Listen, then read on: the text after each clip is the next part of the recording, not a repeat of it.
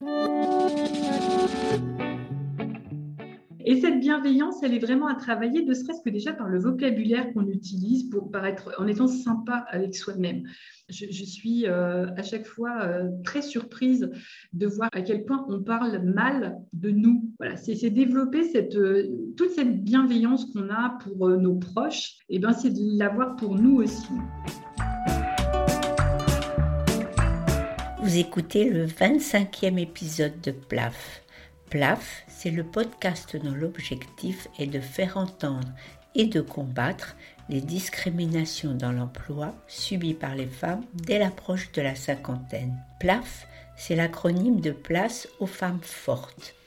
Je m'appelle Claire Fleury, je suis retraitée, je suis passionnée par les mutations du monde du travail, mobilisée contre les inégalités femmes-hommes et en campagne pour contribuer à déconstruire les stéréotypes agistes et sexistes. Alors nous voici arrivés au deuxième épisode de la série de mecs que je voulais consacrer au sujet de la confiance en soi des femmes de plus de 50 ans. Alors pourquoi ce sujet? Parce que j'ai l'impression qu'il est assez facilement admis, peut-être un peu vite, que le manque de confiance en soi colle à la peau des femmes de plus de 50 ans et qu'elles en portent la responsabilité, ça c'est plus grave, et encore pire qu'il leur appartient à elles et à elles en priorité de s'en défaire par un travail personnel d'introspection. Alors ça me gêne un petit peu parce qu'au passage, j'ai l'impression qu'on oublie de mettre en cause toutes les raisons pour lesquelles, dès l'enfance, ces mêmes femmes ont dû faire face à un environnement hostile chaque fois qu'elles ont voulu faire valoir leurs idées, leurs ambitions et leurs talents, et sans même parler des mises au placard ou des discriminations qu'elles subissent quand elles recherchent un emploi pour étayer la prévention que j'ai par rapport euh, à la pensée que toutes les femmes de plus de 50 ans manquent de confiance en elles, j'aimerais citer des chiffres qui sont inclus dans le rapport d'activité 2020-2021 de l'association Force Femmes. L'association Force Femmes, c'est une association qui accompagne depuis 17 ans déjà des femmes de plus de 45 ans dans le retour à l'emploi et la création d'entreprises. Alors, quand on interroge les femmes qui se présentent chez Force Femmes et qu'on leur demande quelles sont leurs attentes, alors voici leurs réponses. Il y a en effet 19% de ces femmes qui répondent J'aimerais m'entraîner et renforcer ma confiance. Mais en réalité, ce motif vient en seconde position. Derrière, et ce sera le chiffre plaf de l'épisode, il y a 21% des femmes qui se sont présentées chez Force Femmes qui répondent qu'elles veulent travailler sur leur projet professionnel. Et puis 15% qui souhaitent échanger avec d'autres femmes dans la même situation. La priorité des femmes est donc bien trouver et de crédibiliser ce qu'elles ont envie de faire pendant les années qui leur restent à travailler. C'est pour ces raisons que pour l'épisode d'aujourd'hui, j'ai invité Françoise Bourgoin, dont la mission en tant que coach et de faire émerger cette recherche et d'en accompagner la réalisation. Ben, bonjour Françoise, alors pour commencer, est-ce que tu peux nous dire ce que tu fais comme travail?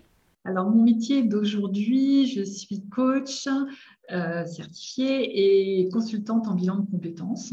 Donc, j'accompagne les femmes en seconde partie de carrière, donc 45 euh, ans et plus, à retrouver du plaisir dans leur vie professionnelle, soit en customisant le job qu'elles ont aujourd'hui, c'est-à-dire en faisant évoluer leur mission euh, pour retrouver euh, un élan qu'elles ont perdu, soit en changeant complètement de, voie et de métier, en faisant émerger un nouveau projet professionnel. Et tu étais arrivée comment à ce métier?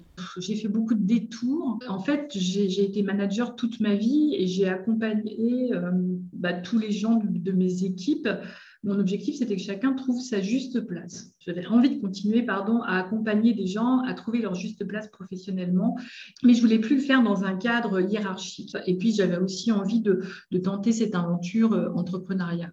Et puis, il euh, faut être clair aussi, à 50 ans, euh, on ne t'attend pas beaucoup dans les entreprises.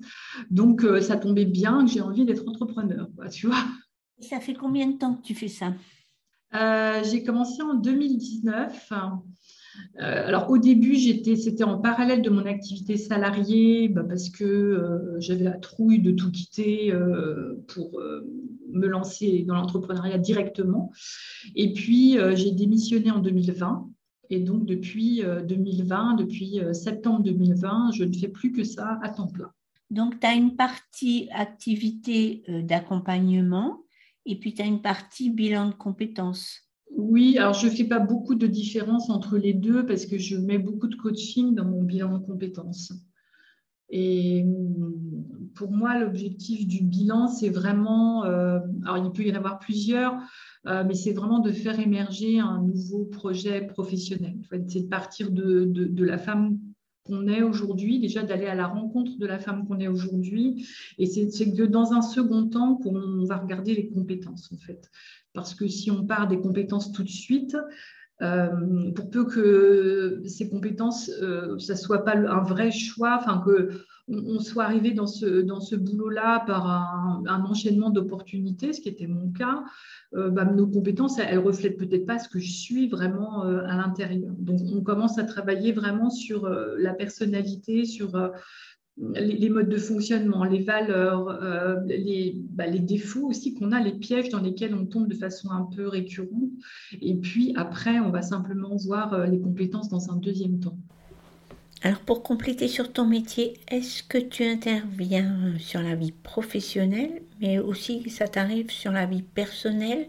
J'ai fait le choix de m'intéresser à la vie professionnelle des gens euh, mais c'est intimement mêlé à leur vie personnelle. Tu sais, il ne se passe pas un seul, une seule séance où on ne parle pas un peu des deux. Parce que quand tu vas changer de profession, quand tu vas changer de métier, euh, tu as une partie de ton identité qui change et, ça va impacter forcément ta, ta, vie personnelle, tes relations avec ton conjoint, avec tes parents, avec tes enfants, avec tes amis. Enfin, ça impacte toute ta vie personnelle aussi. Mais moi, j'ai fait, c'est un choix que j'ai fait d'attaquer, enfin d'attaquer, d'accompagner les gens sous l'angle professionnel.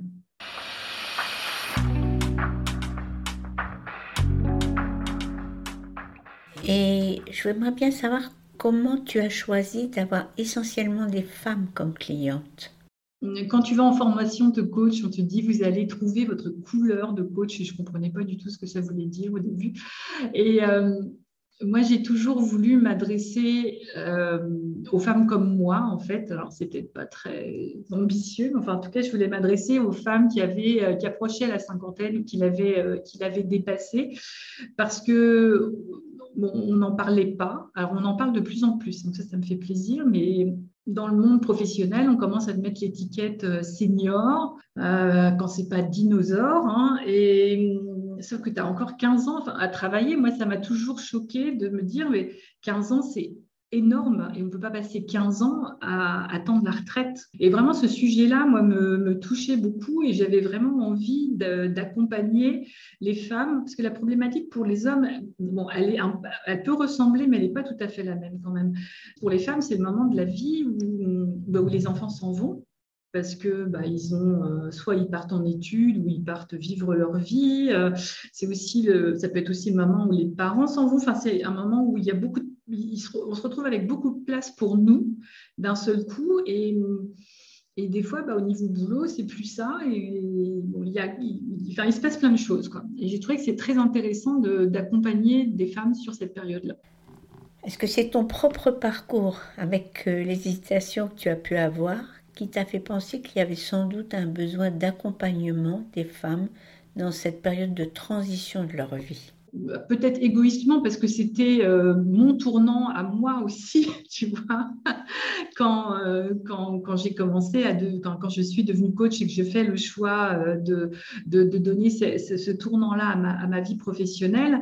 j'ai mis beaucoup de temps, je me suis beaucoup cherchée, je me suis beaucoup trompée et j'étais j'ai beaucoup essayé de faire moi toute seule et je me dis que j'aurais gagné un temps fou à être accompagnée. Et quand j'ai commencé à regarder qui accompagnait spécifiquement euh, les femmes de cet âge-là, bah, je n'ai pas beaucoup trouvé. Et, c'est là que je me suis dit, bah, j'ai envie d'accompagner les femmes seniors euh, parce qu'elles bah, ont beaucoup de ressources qu'elles ne voient plus et, c'est vraiment une immense richesse, ces ressources. Et à partir du moment où tu en prends conscience, mais tout devient possible. Enfin, moi, je, vois des transformations chez mes clients, c'est un bonheur. Est-ce que tu peux nous donner des exemples de, de personnes que tu accompagnes? J'accompagne vraiment tout profil, tu vois, que, que ça soit euh, des cadres, des employés, des techniciennes, enfin vraiment tout profil. Ah oui, tu fais pas seulement les cadres. Avec le bilan de compétences, c'est vraiment tout profil. Et, des femmes qui, alors pour certaines, euh, sont encore en activité. Après, j'ai des femmes qui sont en fin de burn-out et qui commencent à se dire qu'il va falloir bah, retourner, enfin fin, l'expression n'est pas très heureuse, mais euh, qui, se disent bah, il va falloir retourner travailler, mais ce n'est pas possible là où j'étais. Alors, euh, bah, où est-ce que, de quoi j'ai envie? Et puis, j'ai des femmes euh, qui, sont, voilà, qui sont déjà au chômage parce que plan, de, plan social et qui se disent que c'est peut-être l'occasion de, de changer tout finalement, de changer de voie. Et est-ce que tu trouves que depuis la fin du confinement, la situation de l'emploi s'est améliorée pour les femmes de plus de 50 ans? Alors, ce que je vais te dire n'a aucune valeur euh, statistique. Par contre, ce que j'entends de plus en plus, c'est euh, des employeurs qui se plaignent euh, des, jeunes générations qui sont des slasheurs et qui changent très fréquemment de poste. Et finalement, ces, mêmes employeurs commencent à se dire que les vieilles, entre guillemets, hein, euh, bah, c'est quand même des gens qui vont peut-être s'investir euh, plus longtemps, à plus long terme. Alors peut-être qu'elles coûtent un peu plus cher, mais c'est peut-être intéressant d'aller voir de ce côté-là aujourd'hui. Moi, moi j'ai beaucoup d'espoir là-dessus, sur, sur cette relation au travail qu'on nous là, pour le coup, euh, inculqué quand on était petite qui font de nous des, personnes assez fidèles, investies, euh, face à une génération qui est beaucoup plus euh, mobile, fluctuante et, qui change très rapidement. Bah, je fais partie d'un cercle d'entrepreneurs dans ma ville et, l'autre jour, j'ai une amie qui est arrivée à notre réunion et qui me dit, j'en ai marre, je veux plus que embaucher des vieilles. Tu vois, c'était son cri du cœur. Moi, ça m'a fait plaisir. Ah, une petite lueur d'espoir, un commencement de tout début de démarrage, de prise de conscience des recruteurs et des employeurs.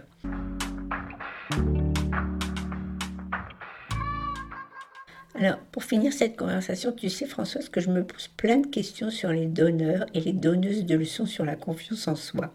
Bon, je ne voudrais pas faire de généralisation, bien sûr, puisqu'il y en a de tous les genres, mais ça m'arrive de m'énerver quand on nous donne en pâture des exemples de femmes soi-disant inspirantes, et j'ai peur que ça produise l'effet inverse que celui escompté.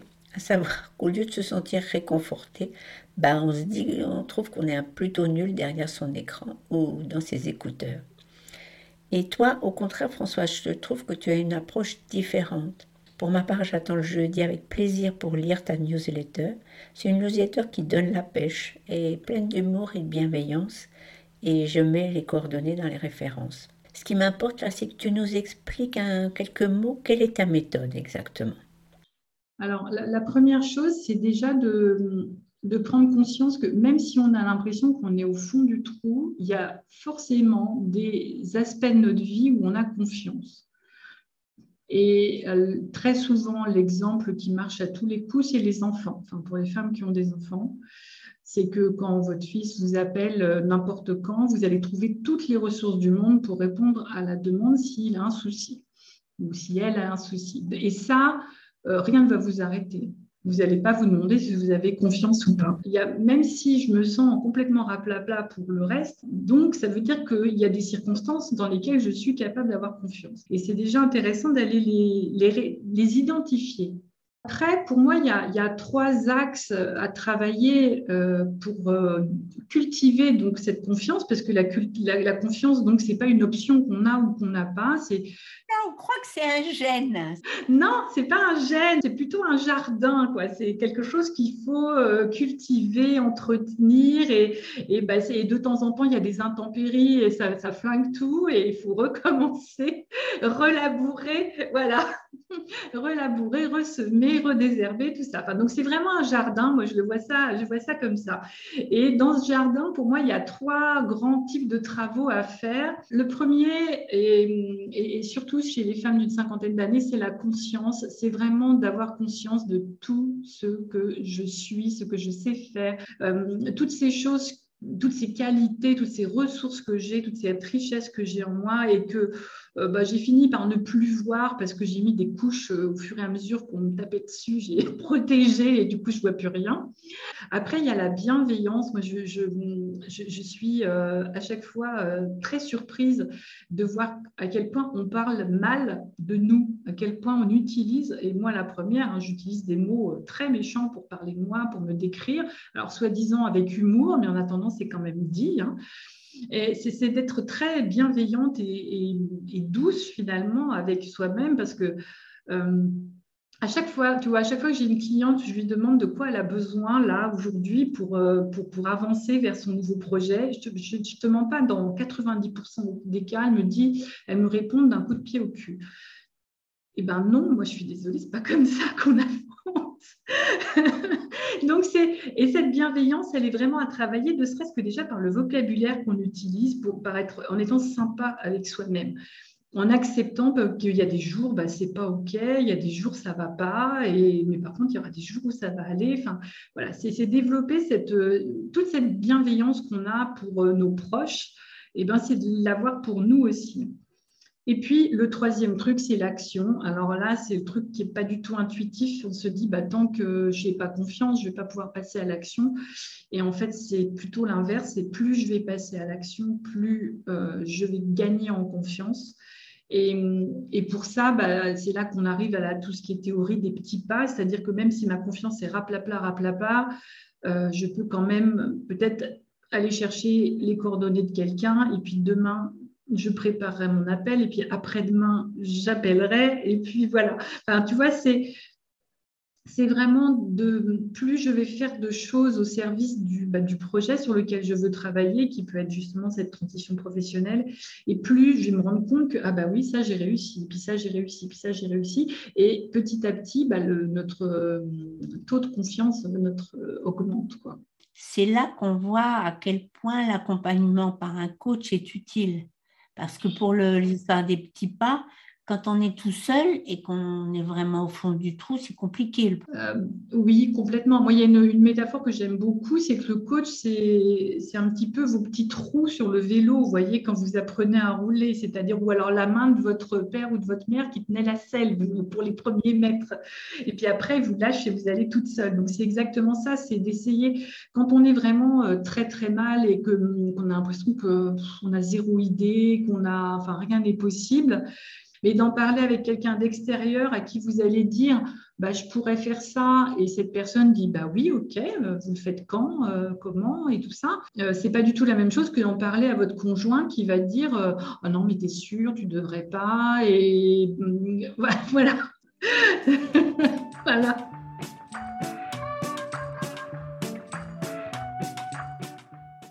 Quand j'ai fait le montage, j'ai vraiment eu envie de finir cette discussion avec le rire de Françoise. Qui m'a plu dans son approche de la confiance, c'est que son travail d'accompagnement ne se fait pas hors sol. Françoise, en fait, n'a pas pour objectif premier de faire acquérir une confiance en soi euh, permanente qu'on serait capable de mobiliser en toutes circonstances. En fait, son objectif, c'est de permettre aux femmes qu'elle accompagne de construire un nouveau projet professionnel. Alors, je cite un peu comment elle écrit ça sur son site un projet professionnel en accord avec les femmes d'expérience qu'elles sont. Alors ce sont les pas à pas faits pour aller vers ce projet professionnel qui, par voie de conséquence, se traduiront par une plus grande confiance en soi. En fait, on peut dire que c'est un effet bénéfique collatéral. Alors ça confirme l'idée que le gène de la confiance n'existe pas. La confiance en soi, c'est pas une qualité qui vous tombe du ciel quand on a la chance d'en avoir, ou alors un défaut honteux et surtout définitif quand on l'a pas.